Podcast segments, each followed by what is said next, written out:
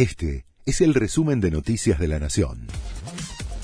La Nación presenta los títulos de la tarde del viernes 24 de febrero de 2023.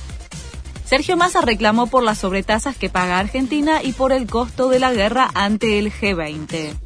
En la India, el ministro de Economía aseguró que la guerra en Ucrania le costó a la Argentina casi 5 mil millones de dólares por el alza en los precios de la energía y los alimentos.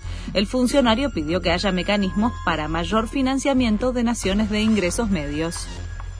Alberto Fernández no va a estar el día de la movilización del 24 de marzo.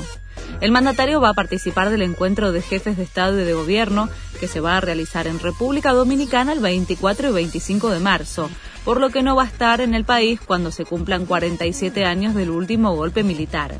La fecha fue objeto de una polémica esta semana porque el cristinismo barajó la posibilidad de que ese día haya actividades contra la proscripción de Cristina Kirchner.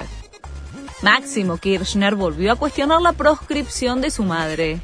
Yo quiero que gobierne un buen peronista o una buena peronista, afirmó el hijo de la vicepresidenta al encabezar en Santa Cruz la presentación de un libro sobre Eva Perón.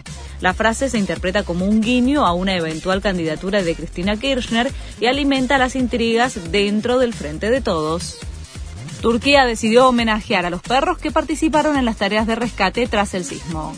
Las autoridades decidieron que los canes regresen en primera clase junto a sus entrenadores y no en las bodegas de los aviones.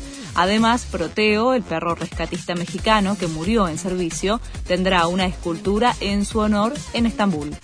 Shakira sigue tirándole con todo a Piqué.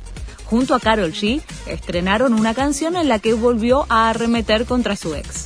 Te quede grande, así se llama la canción, que en tan solo 13 horas acumula más de 16 millones de vistas en YouTube. Este fue el resumen de Noticias de la Nación.